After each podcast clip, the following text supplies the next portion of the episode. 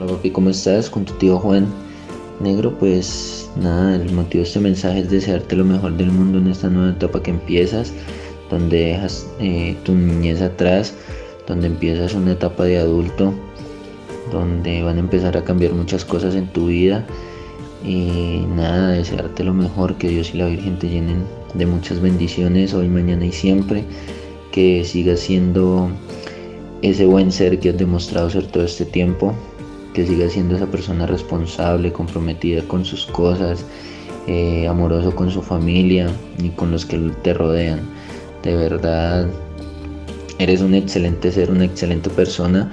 Te deseo lo mejor del mundo, te mando un abrazo enorme, que Dios te bendiga y feliz cumpleaños.